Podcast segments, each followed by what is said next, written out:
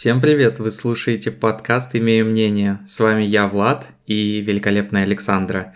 Сегодня у нас великолепная тема просто, которая из каждого утюга звенит и в каждом человеке отзывается, и наверняка много людей ее ненавидят. Это такая тема, как тайм-менеджмент. А, да, у нас сегодня тайм-менеджмент, прокрастинация и work-life баланс. Я надеюсь, что хоть кто-нибудь из наших слушателей реально находится в балансе, потому что мне кажется, что мы с тобой нет. Но я точно нет.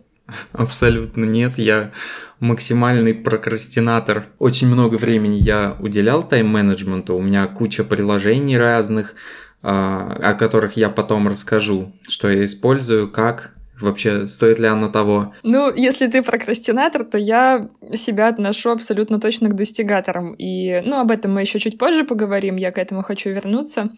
А вообще, я думаю, что многие ловили себя на том, что не могут доделать какое-то дело до конца, довести идею до ума, и вместо того, чтобы этим заниматься, они отвлекаются, прокрастинируют, залипают в соцсети, в Инстаграм, ТикТок. Ну, сетей у нас изобильное количество. Или, например, бесконечно смотрят сериалы. В общем, убивают время. А после этого люди себя, конечно, чувствуют ужасно как правило, что, блин, надо было делать, а я вот сидел, ничего не сделал. Ну ладно, я сделаю завтра, такая легкая мотивация небольшая, что ладно, ладно, я как-нибудь с этим разберусь, все решится. Но в итоге все повторяется и круг замыкается.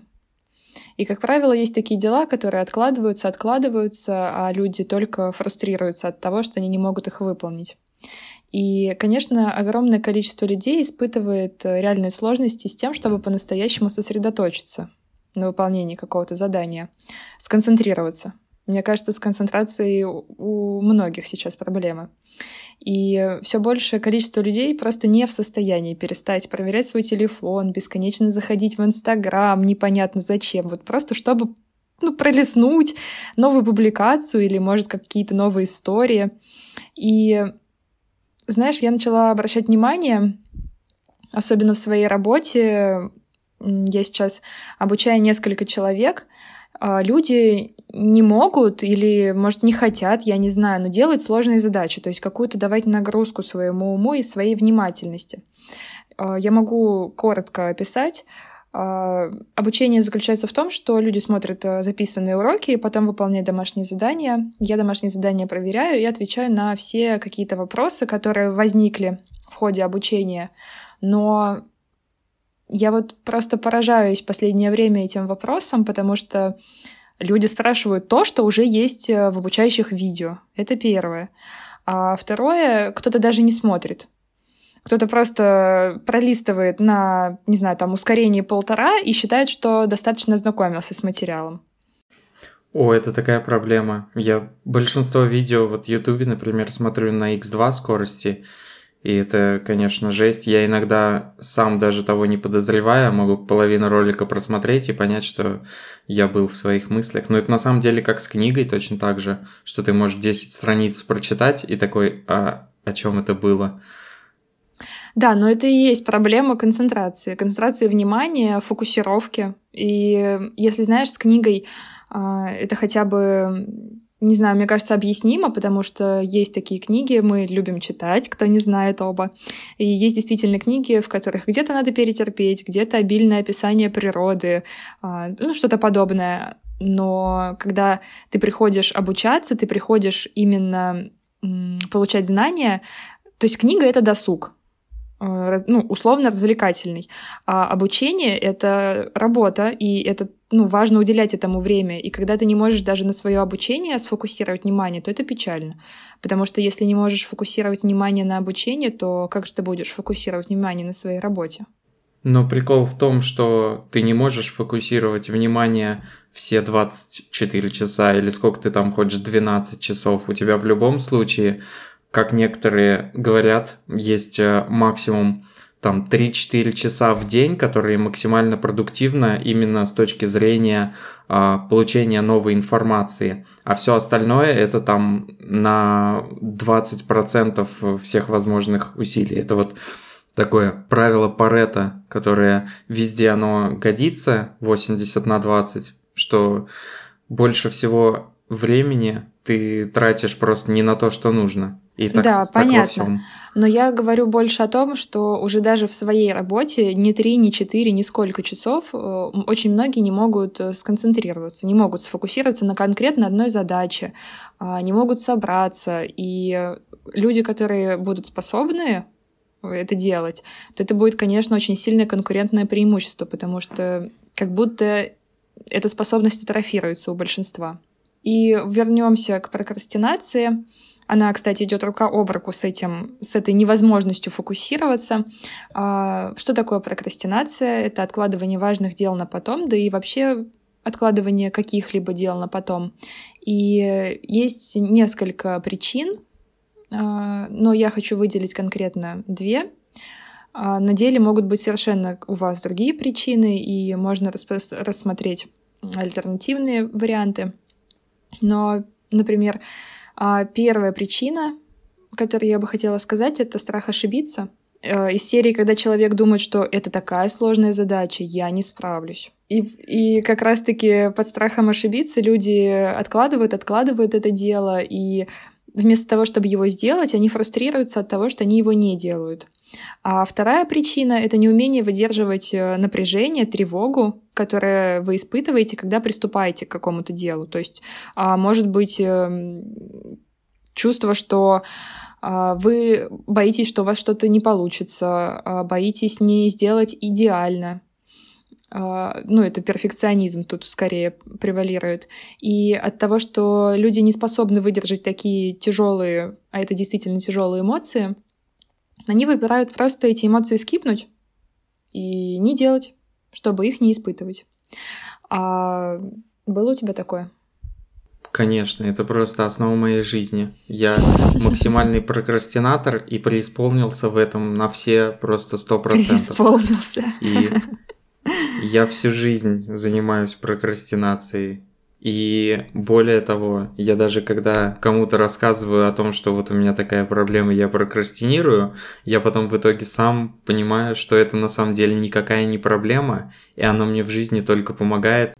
Типа, мы хотим, чтобы ты сделал заранее, чтобы мы потом проверили, а ты делаешь в последний момент, и никто не может это типа проверить, и приходится все сразу уже не, знаешь, они готовы. такие проверяют, и типа, блин, ладно, уже нет времени, хрен с ним, пусть так остается, пофиг, чё, уже да, ладно, да, да. и так сойдет. Ну, это такая институтская херня и школьная, что, типа, кто будет тебя в последний момент уже опрокидывать, а когда ты подходишь вот в институте первый раз, тебе, типа, вот можно было к одному преподу, например, по 10 раз с одним и тем же заданием подходить, mm-hmm. просто даже ничего не исправляет. Типа на десятый раз он по-любому примет.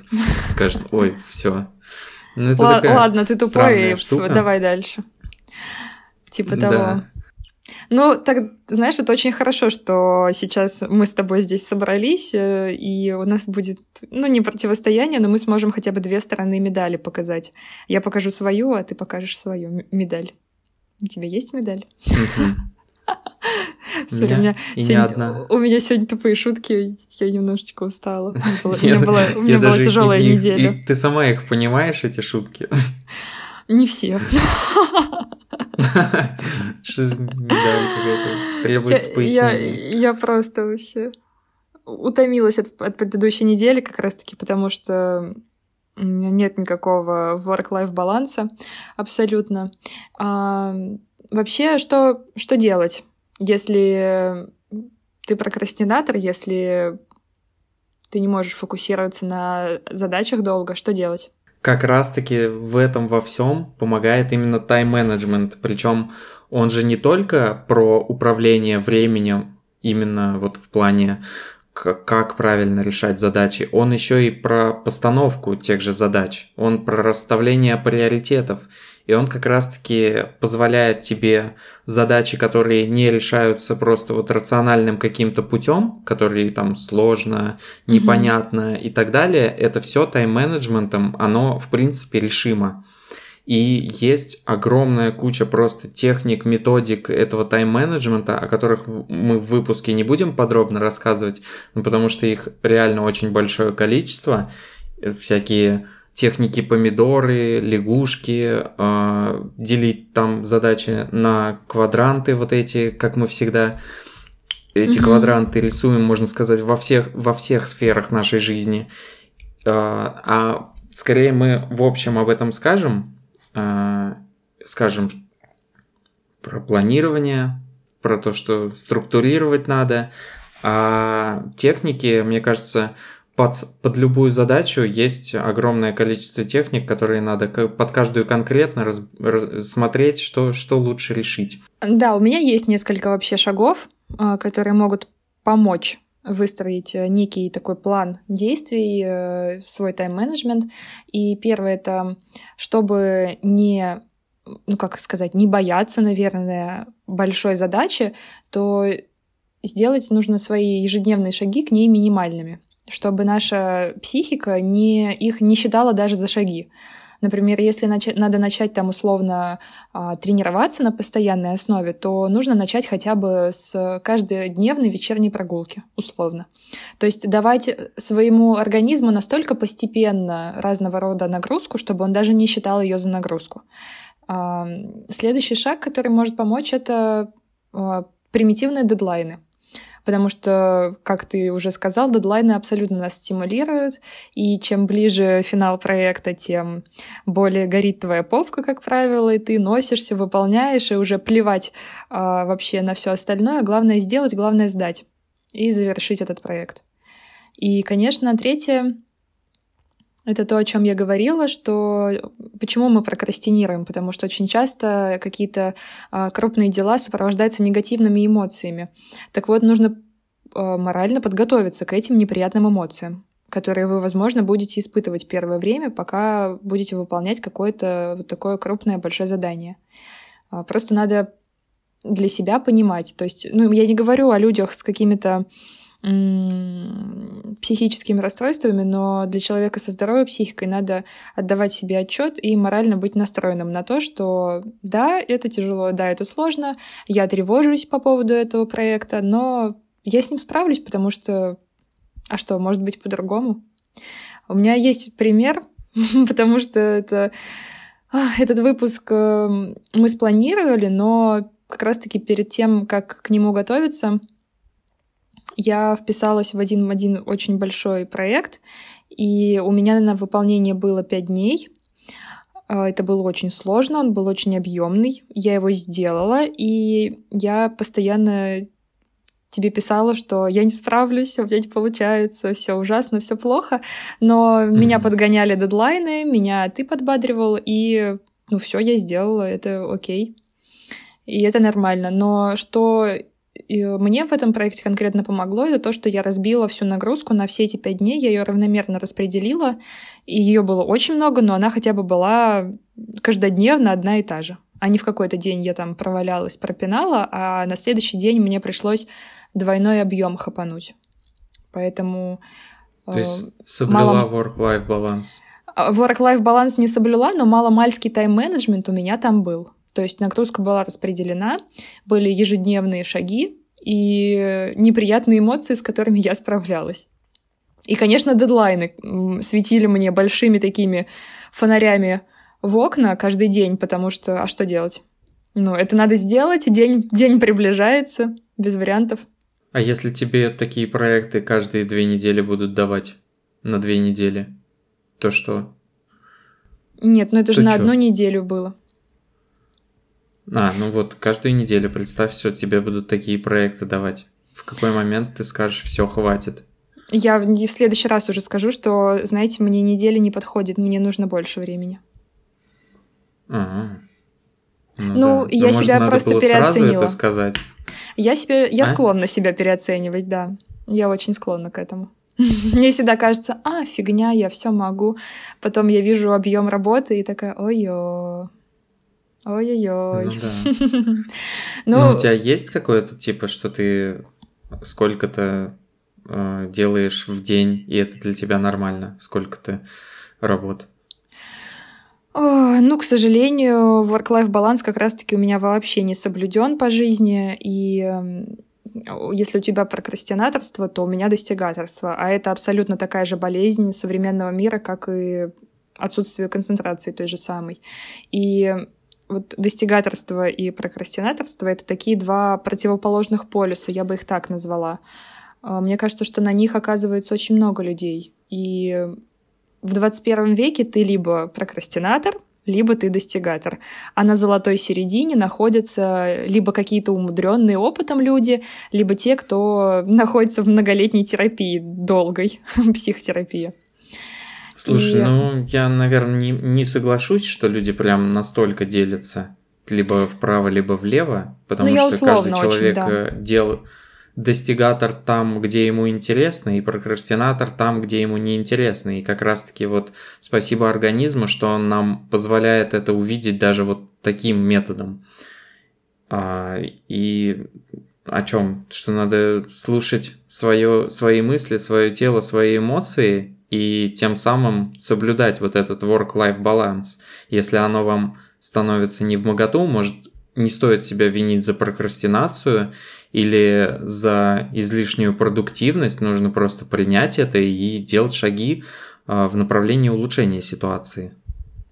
Ну да, однозначно, но люди, которые могут слушать свои мысли и анализировать их еще, что очень важно в верном ключе, это те, кто находится в терапии чаще всего или кто склонен заниматься самоанализом и копать глубже, а не те, кто находится в бесконечной гонке, либо в бесконечной лёжке. Что-то у меня дежавю по поводу этой фразы. Ну да, я люблю повторять одно и то же. Ничего страшного, повторение мать учения. Я опять просто не понял, что значит в терапии. Ну, в психотерапии.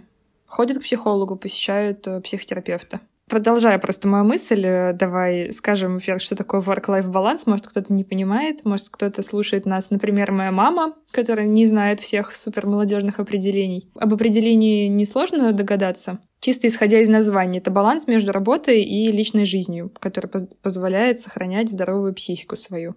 И э, я, честно, не уверена, что знаю, как его соблюдать. Потому что я его, точнее, я его даже не соблюдаю, но я примерно представляю, как бы надо это делать.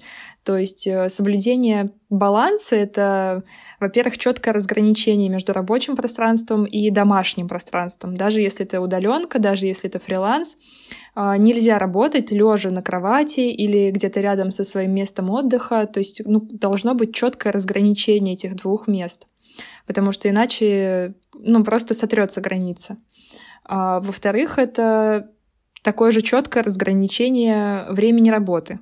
Вот тоже особенно, если это фриланс или удаленка. Рабочие часы должны начинаться условно там в 9 утра, Обязательно надо делать перерыв на обед, и рабочие часы заканчиваются там в 5-6 вечера, я не знаю во сколько. А, все, после этого времени для работы ты недоступен. И для решения рабочих вопросов ты недоступен. И ну, третье, самое важное, это выходные дни, которые, когда работы совсем нет, вообще нет. То есть никакой работы, никакой. Даже думать не надо о работе. И я, конечно, Но не... это на самом деле такой, такой вот момент э, про рабочее время, который у нас прям очень остро, мне кажется, стоит на нашем российском рынке труда, потому что у нас многие работодатели абсолютно не ценят время работника, и иногда кому-то прям надо доказывать, что оказывается ты не в рабство нанимаешься и что у тебя есть рабочее время, а угу. после работы или во время обеда ты не должен заниматься делами, которые э, ну, тебе, которые тебе не нужны. Э, то есть, по сути, э, в европейских странах, опять скажу, что эти, эти какие-то абстрактные, классные европейские страны, э, в которых э, людей просто даже заставляют уходить с работы,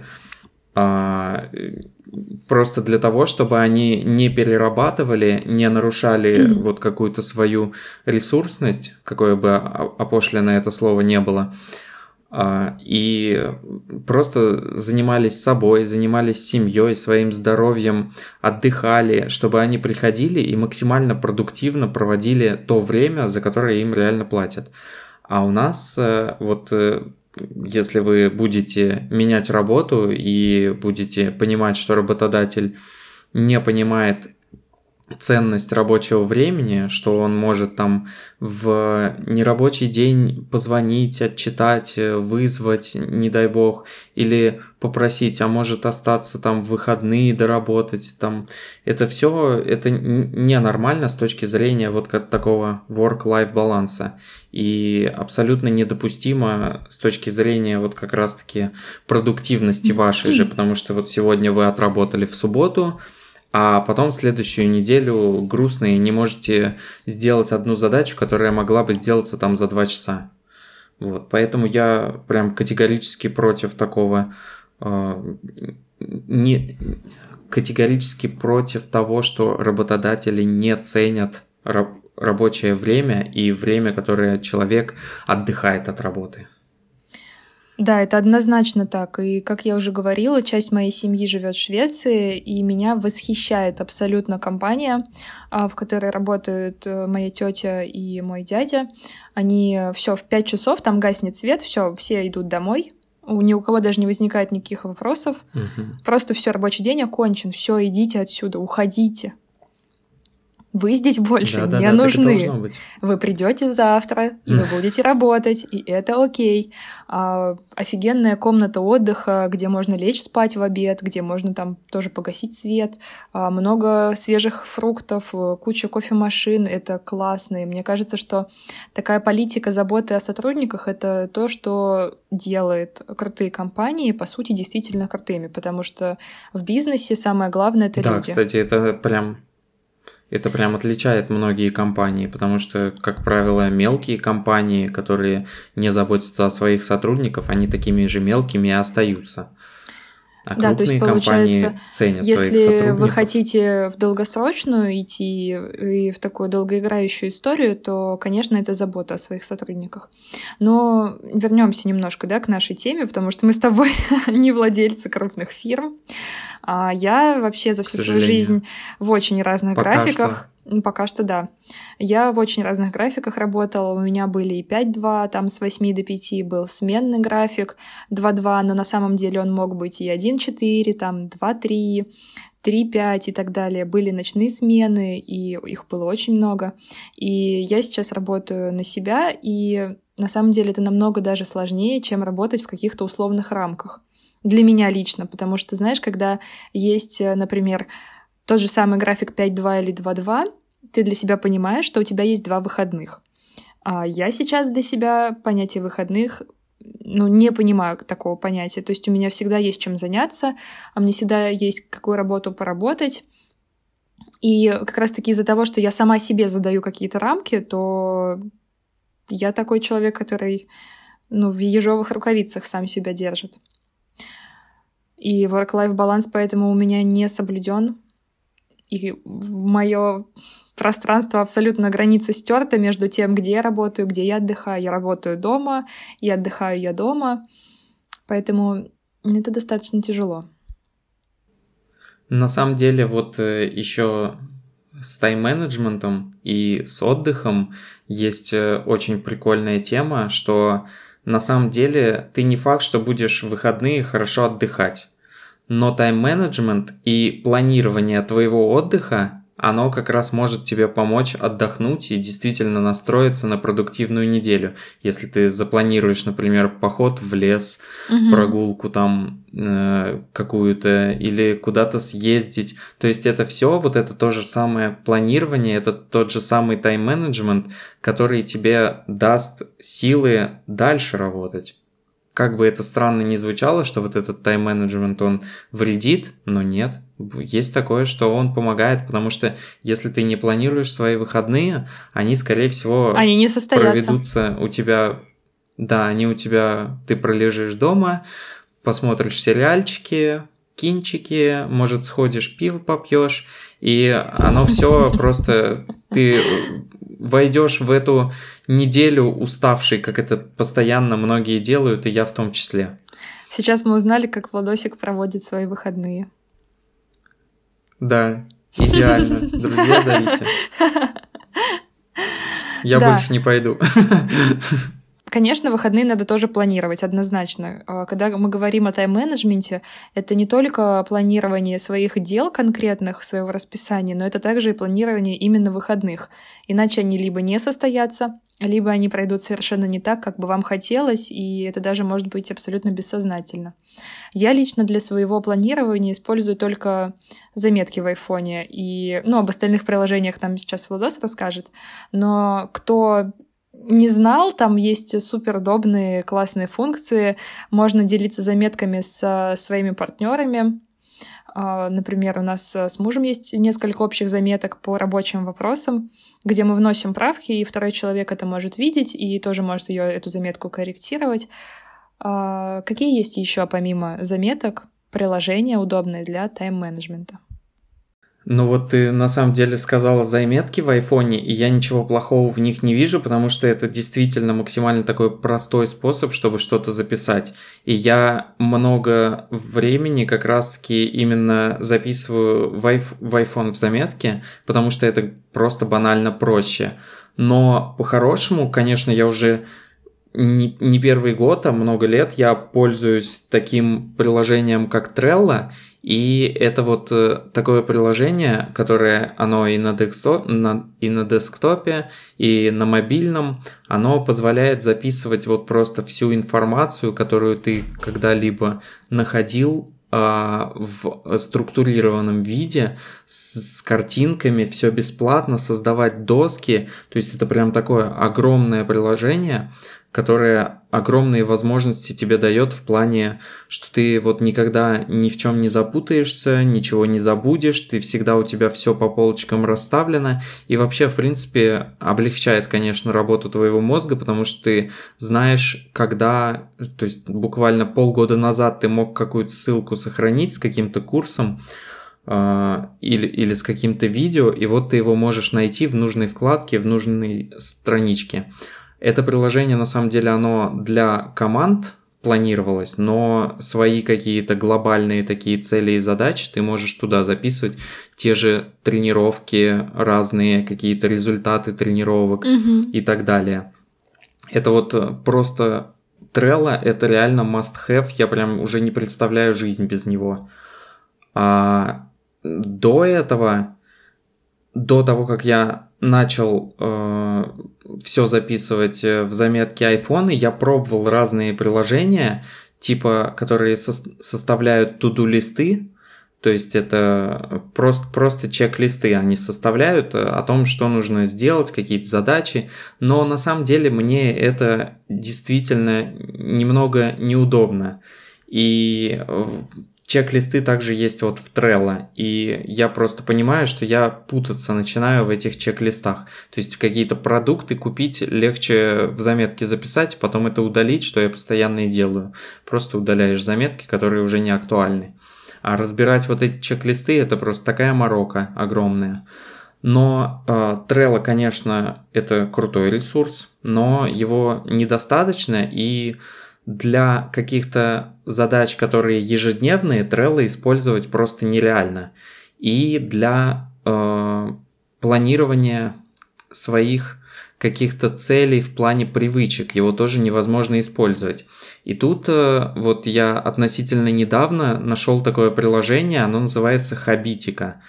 И Хабитика это оно, оно позиционирует себя как игра, но фишка в нем такая, что оно максимально легко позволяет вписать именно привычки, и э, каждый раз ты нажимаешь, например, на плюсики, когда это сделал, и на минусики, когда это не сделал. И тем самым у тебя, можно сказать, персонаж прокачивается, это как-то тебя должно радовать. Меня на самом деле это никак не радует, но зато мне э, звуки прикольные, интересно на плюсики нажимать. Ты такой, да, я сделал вот это.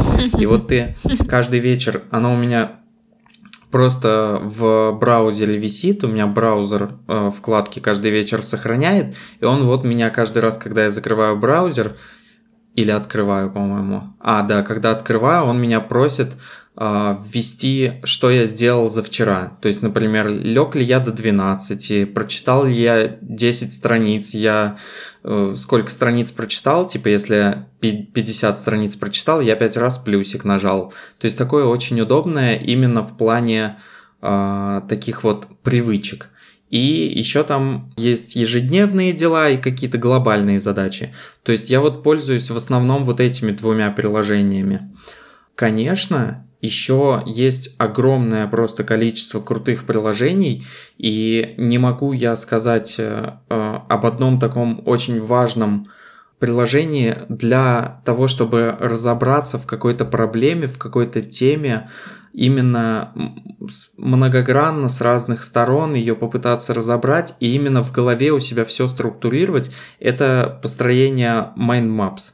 Mind maps это такие штуки, которые ты вот э, рисуешь э, в разные стороны, выписываешь какие-то пунктики, и они у тебя действительно разгружают твой мозг настолько, что ты можешь э, понять, как, из чего, что строится. И вот это такая очень классная штука. Есть много разных приложений. Я, например, использую Xmind. Все, кстати, что я говорю, это абсолютно бесплатно можно использовать, поэтому я как бы платную штуку вам не посоветую. А, поэтому для продуктивности просто вот э, это топ-3 приложений, которые я вот много разного использовал, но это максимально, конечно, удобно.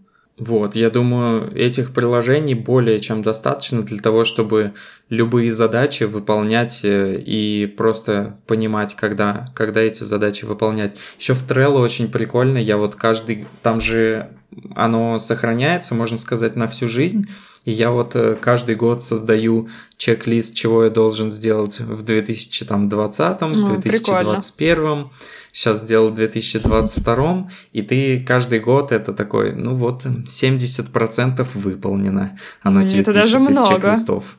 Это даже много. Ну, да. И, то есть, э, действительно, с заметками в айфоне это просто невозможно все это структурировано, анализировать. Это, ну, это, во-первых, тяжело. А тут это интересно. Это вот реально тебе дает какую-то мотивацию. И ну, это действительно круто. Конечно, мы сейчас с Саней, вот даже когда планируем, я вот пользуюсь Trello, а Саня пользуется, не знаю, либо заметками в айфоне, либо мне скидывает в Телеграм, чтобы потом это искать. Но я, конечно, давно с этого ушел, еще когда мы работали в студенческой э, организации очень классной, студенты Москвы называется, мы прям всех отучали, и я отучился от того, чтобы все скидывать ВКонтакте тогда. Все скидывали. Это сейчас Telegram получше, чем ВКонтакте. А, но Trello это просто love. А ты что хочешь Хотя сказать, многие что... его ненавидят. Ты хочешь сказать, что выпуск, э, ну, план сегодняшнего выпуска, что там есть в нашем Trello? А я вот даже сейчас, я, конечно, весь план читаю из Trello. О, ничего себе. Потому что тут какой-то был прикол у нас с тобой, когда что-то я попросила тебя сделать, ты в итоге туда скинул, а, а я... я все ждала, ждала, ждала, ждала. Уже пишу, да, да где же, да где же, ну когда же ты мне это пришлешь? И ты мне такой, Саня, все уже, а типа, пара, пара дней уже, все висит там. Всегда. Да, все там уже висит давным-давно, а что ты не заходишь, и я, а, окей. Ладно, ну, хорошо. Да, но... но я очень вот сложно я к новому Саню... адаптируюсь. Очень сложно мне адаптироваться к новому. Ну да, на самом деле такое оно довольно сложное приложение, но если что, пишите, я могу рассказать, как им грамотно пользоваться, и оно прям, я думаю, вы его так же, как я, полюбите и будете продуктивно проводить, продуктивно делать свои задачи. Просто у меня уже столько лет я пользуюсь заметками в айфоне, очень много. То есть э, я все их изучила вдоль и поперек, и Конечно, на что-то новое я такой консерватор, типа, ой, фу, зачем новое изучать, если есть такое удобное старое. Но я согласна, что намного удобнее, когда все структурировано, и заметки не располагают в полной мере тем функционалом, каким располагает Trello. Это, ну, это однозначно так. Хорошо. Угу. Очень интересно. Она называется канбан доска. Вот это Trello. Чтобы это не значило страшное что-то. Но оно как бы используется для проектов, но я думаю, наша жизнь это самый главный проект, поэтому стоит, стоит э, Trello использовать и для своей жизни. Да, звучит как что-то страшное, это смешно. Твои шутки сегодня намного удачнее, чем мои, хотя так, наверное, всегда бывает. И, конечно, любое приложение по ведению своих дел, по ведению таких туду-листов и по планированию отдыха однозначно помогает выйти из вот этой вот вечной спешки и вечной гонки и ощущения, что ты что-то забыл так, а я все сегодня сделал, а я точно всем письма разослала, я точно всем написал, или всем ответил, или закрыл там все дедлайны, все проекты и так далее. Потому что, конечно, наш современный мир — это, ну, мне видится такой бесконечной гонкой. У меня, кстати, вот в этом приложении Хабитика есть э, такие пунктики, типа проверить почту, и у меня вот они как ежедневные задачи. Это очень удобно, прикольно прям. Ну, это очень классно, потому что когда ты без э, вообще каких-либо приложений пытаешься функционировать, э, то это, как знаешь, пытаться одновременно просто жонглировать всеми шарами, руками и так далее. И просто все, в итоге шарики эти попадают в какой-то момент. Потому что даже вот мама моя, например, всегда писала, знаешь, у нее были такие толстые ежедневники, и она туда записывала свои дела, номера телефонов, и они у нее заканчивались постоянно. Она их выкидывала, потому что заводила новый, и списывала его, выкидывала, заводила новый. И то, что сейчас нам позволено пользоваться благами интернета и благами э, приложений, это прекрасно. Это удобно, и не пользоваться ими это какое-то даже преступление против самого себя. Еще я вспомнил, что у меня же э, по финансовой грамотности есть табличка, где все мои финансы э, расписаны, но я как бы ей так э, пользуюсь, поскольку по, постольку поскольку но недавно я, короче, начал ей пользоваться, но там тоже очень прикольно все. Можно прям написать свои доходы, свои обязательные mm-hmm. расходы, вписывать, э, какие у тебя были расходы, и он тебе считает, сколько у тебя остается там до конца месяца, если ты ежедневно будешь энную сумму тратить и а, он тебе сразу пишет, сколько тебе было бы норма, ты ему пишешь, сколько я хотел бы отложить, и он угу. тебе, исходя из этого, высчитывает, сколько ты можешь каждый день тратить. Тоже такая прикольная штука. Если что, обращайтесь, я скину в куда-нибудь. Это Google таблица. Ну, кстати, еще, если говорить уже о приложениях, то вообще классно то, что приложение позволяет нам э, концентрировать свое внимание на таких важных вещах. Например, для финансов это CoinKeeper, куда ты за заносишь все свои доходы и расходы, чтобы иметь представление, э, на что вообще были в этом месяце деньги условно потрачены. А еще несколько лет назад, даже ну, больше, чем несколько лет, 5-6 назад, в Сбербанке онлайн была такая функция, может и сейчас есть, я просто ей уже не пользуюсь, но можно было выставить себе бюджет на день. Ну, знаешь, типа, что вот... И он тебе не даст потратить больше, чем, чем выставленный бюджет. Но у меня в Тинькове, да, лимиты есть, и я ими пользуюсь, но, но это такая важная тема, когда у тебя вдруг карту кто-то украдет, или, угу. или вот я тебе скидываю карту, я создаю виртуальную, выставляю на нее лимит, чтобы ты могла на рекламу тратить, тоже очень удобно, прикольно. Или вот просто какие-то левые сайты, понятное дело, я оплачиваю с виртуальной карты, не со своей личной, чтобы, не дай бог, у меня ее не скомпрометировали. Да, наш специалист по безопасности, Владосик, спонсирует меня. Да, но, но на этой карточке вот недостаточно тин... денег, чтобы я купила себе новые джинсы, к сожалению. Благо, благо вот у Тиньков есть возможность сколько угодно виртуальных карт делать. И, например, я сделал карту МИР, чтобы в метро проходить по скидке. Сейчас, правда, не знаю, в 2022 скидки, мне кажется, этой уже нету. Но в любом случае ты это, это очень удобно. А, вот в Крыму я расплачивался с этого с Apple Pay, э, потому что мировская карта с Apple Pay работает, а визовская MasterCard нет. Тоже Офигеть. очень удобно. Ничего себе, даже про это да. не знала. Интересно. Угу. Тиньков, мне кажется, пора уже у нас рекламу заказать, потому что вообще активные пользователи этого банка и мы можем какую-нибудь да. рефер- реферальную ссылочку сделать. Поэтому, если нас кто-то слушает из представителей Тинькова, то напишите нам на почту Ой, еще, кстати, хотела сказать, э, напишите нам на почту свои истории про секс. Э, я потому что все еще хочу сделать выпуск, и у меня уже есть парочка историй, и мне хочется, чтобы их было штук пять, шесть, может быть. Мы их прочитаем с тобой по очереди, будет очень весело. И, ну, может ну, быть, такое. может быть, среди них будет какая-нибудь одна из твоих или одна из моих историй, но об этом, конечно, никто знать не будет. Ну, интересно, конечно, знаешь, я когда готовилась к этому выпуску, я прям занималась таким самоанализом, то, что для меня работа постоянно в приоритете, и раньше была, и сейчас есть, и я прям такой просто псих, э, трудоголик, у которого еще один проект не закончился, а я уже вписываюсь в следующий, и так бесконечно, и мне кажется, что если я в какой-то момент остановлюсь, то все. Ну, что, что я, наверное, знаешь, как после быстрого бега нельзя останавливаться, иначе у тебя сердце там остановится. И если я перестану брать работу, mm-hmm. то я, то я просто замру, и со мной ничего не будет происходить.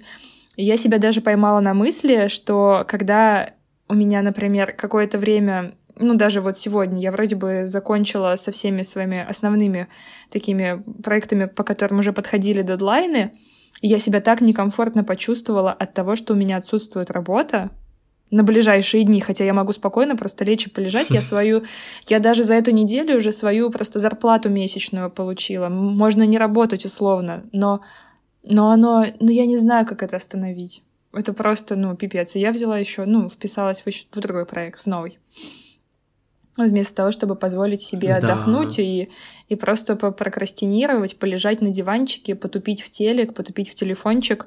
А, для меня это что-то ну, невозможно, это надо... Это, это что-то, с чем я пойду к психологу разбираться, почему я не могу спокойно отдыхать.